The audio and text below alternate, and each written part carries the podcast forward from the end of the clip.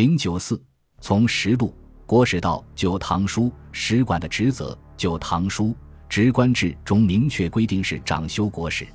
唐人所说的国史有广义与狭义之分，广义的国史就是本朝史，也就是唐朝当代史，包括历朝实录和狭义的国史。所谓狭义的国史，是指唐人自己修的纪传体本朝正史。唐朝有比较健全的史馆修史制度，唐朝的历史记载也远比前代详备，实录、国史自成体系，为后来唐书的修撰打好了基础。实录的修撰始于南朝的梁，《隋书》《经籍志》杂史类著录《梁皇帝实录》两种，分别记梁武帝、梁元帝朝事。二书今已失传，其体例如何，不得而知。唐人修本朝史，始于温大雅的《大唐创业起居注》全书三卷，记述了李渊父子从太原起兵到入长安登魏晋一年间的史事。史通古今正史讲，为大唐之受命也。以宁、武德间公布尚书温大雅首传《创业起居注》三篇，则是司空房玄龄给事中许敬宗著作左郎敬波相赐礼编体。号为实录，可知房玄龄等创修实录与《大唐创业起居注》是有一定继承关系的。房玄龄等编修的实录有两种，均成书于贞观十七年，一种是《高祖实录》二十卷，另一种是《金上实录》二十卷。金上是指唐太宗，这部实录记事的下限止于贞观十四年，由此可知。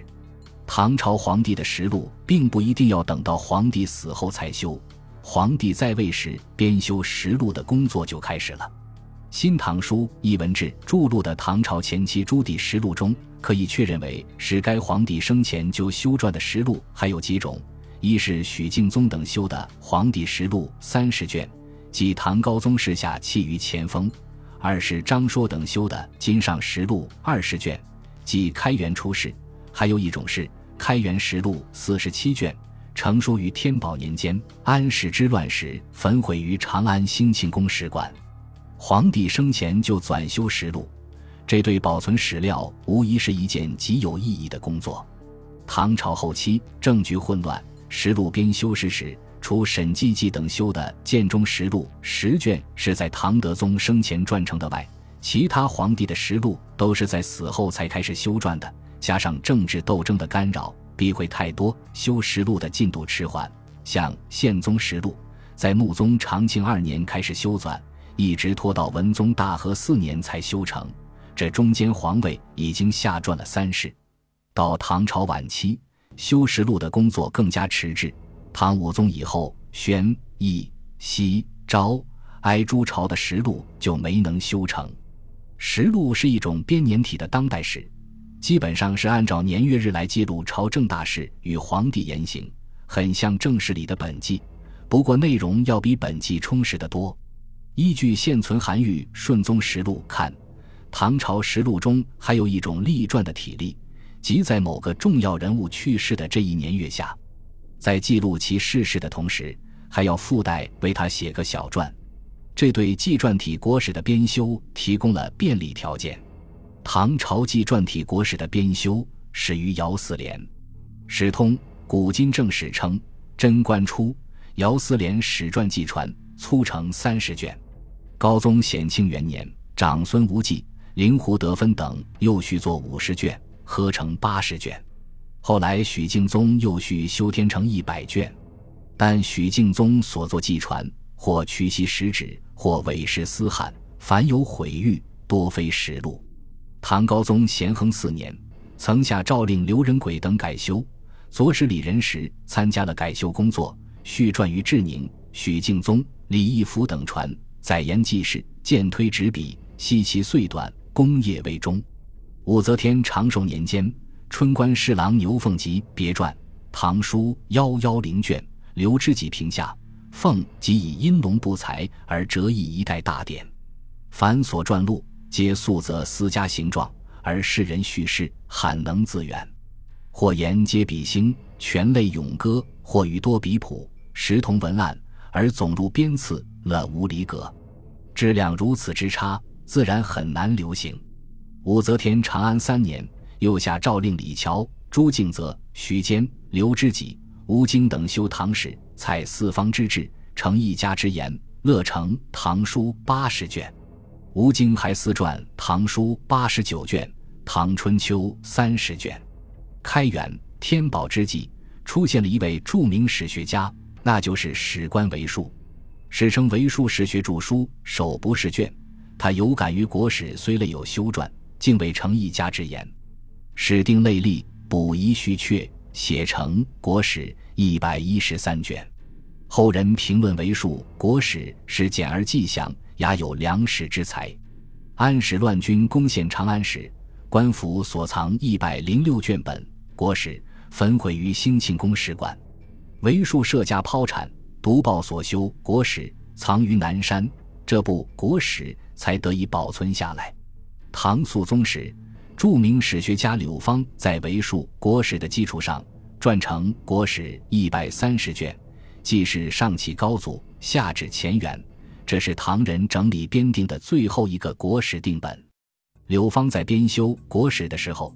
深感续天宝以后事帅多缺漏，后来他在流放黔中的途中遇到高力士，打听到了许多开元、天宝时的正式译文，因国史已经奏文不好更改，就又撰写了《唐历》四十卷，这是一部编年体的唐朝国史。到唐玄宗时，下令由宰相崔圭从监修编成《徐唐历》三十卷，即是下弃唐宪宗元和末年。把编年体国史的编修也纳入了史馆修史的范围。唐末农民大起义结束了腐朽的唐王朝的统治，但并没有给人民带来安康与幸福。中国却从此进入了近半个世纪的军阀混战的五代十国时期。北方的梁、唐、晋、汉、周五个小朝代，统治时间虽极短，却都很重视修史，史馆的工作一直没有停顿。史官们勤勉地从事史料征集与实录修撰的工作，当代朱棣实录的编修依然是史馆工作的重点。后梁编修的实录有两种，一种是《梁太祖实录》三十卷，另一种是为补充太祖实录遗漏而撰的《大梁编遗录》。后唐明宗天成四年，史官张昭元等修成《后唐一祖宪祖太祖纪年录》和《庄宗实录》。以后又续修了《创业功臣传》《后唐明宗实录》，后汉史官贾伟修成《后汉高祖实录》，在后周太祖广顺元年又补撰了《后晋高祖实录》《后晋少帝实录》。显德五年，张昭元等修成《后周太祖实录》，后来王溥又续修了《后周世宗实录》。五代实录的撰修官张昭元、贾伟、王溥等都是著名的史学家，因而。五代实录的水平还是相当高的。五代史馆的另一项伟大成就就是修成了《旧唐书》。在唐朝，官修前代史的工作并不是在史馆完成的。不过，官修前代正是这个优良传统，却为五代诸王朝所继承。唐朝灭亡后，有关唐朝的遗存史料是由史馆保存的。从后梁时开始。征集唐朝史料的工作就由史馆负责。在后梁末帝隆德元年，史馆就建议征集史料。如记得前朝会昌以后，公司一任抄录送官，接续直书，不用文藻。后唐明宗时，宇传美从成都搜访得唐高祖以下九朝实录，诏付史馆。长兴二年，史馆上奏提请征集唐宣宗至昭宗时史料，以备编修。继承一代之信书，后晋天福六年，正式下诏编修唐史，由宰相赵莹担任监修，在史馆别置史院，由张昭远兼判院士，专门负责唐史的修撰工作。参加这次修撰工作的还有史馆修撰贾伟、赵熙、郑受益、李维先、吕琦、尹卓等。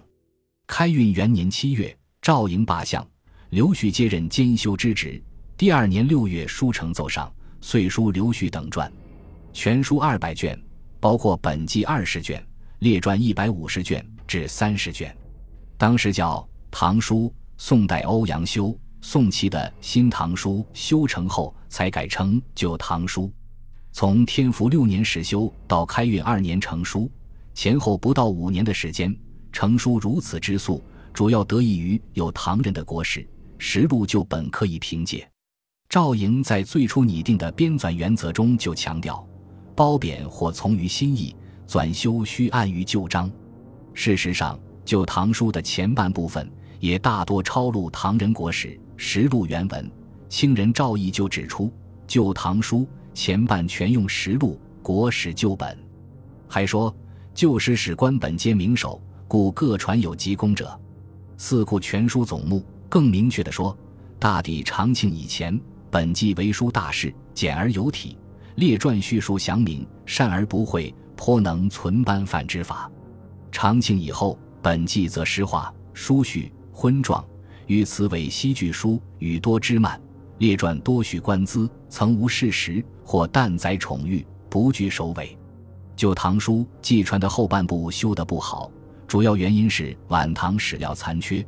唐玄宗以后各地本无实录，唐武宗实录在五代时也仅存一卷，而崔圭从的《许唐历》只修到唐宪宗元和末年。那些没有经史馆整理过的文书档案资料，在唐末战乱中损失惨重。五代各朝虽屡次下诏征集，但收获不大。贾伟在修《旧唐书》时，曾撰《唐年补录》六十五卷，乃系采多近代传闻之事及诸家小说，地其年月而成。《旧唐书》有关晚唐的史事，主要是依据此书写成的，要做到详明信实，自然很难。不过，对于贾伟、张昭元等在搜集整理。编自晚唐史料方面所做的努力，还是应该肯定的。《旧唐书》在志的编修方面还是很有成就的。赵莹元计划修十个志，即礼仪、乐、历、天文、五行、地理、直观、经济、刑法、识货，后来又增加了一个渔父志。后人评价这些志，总的来说，搜集的资料比较丰富，讲的也很有条理。《旧唐书》。是第一部完整的反映唐朝兴衰的纪传体史书，对唐代史料的保存功不可没。特别是在唐人实录、国史已失传的今天，其史料价值就更可贵了。这是五代史馆的历史贡献。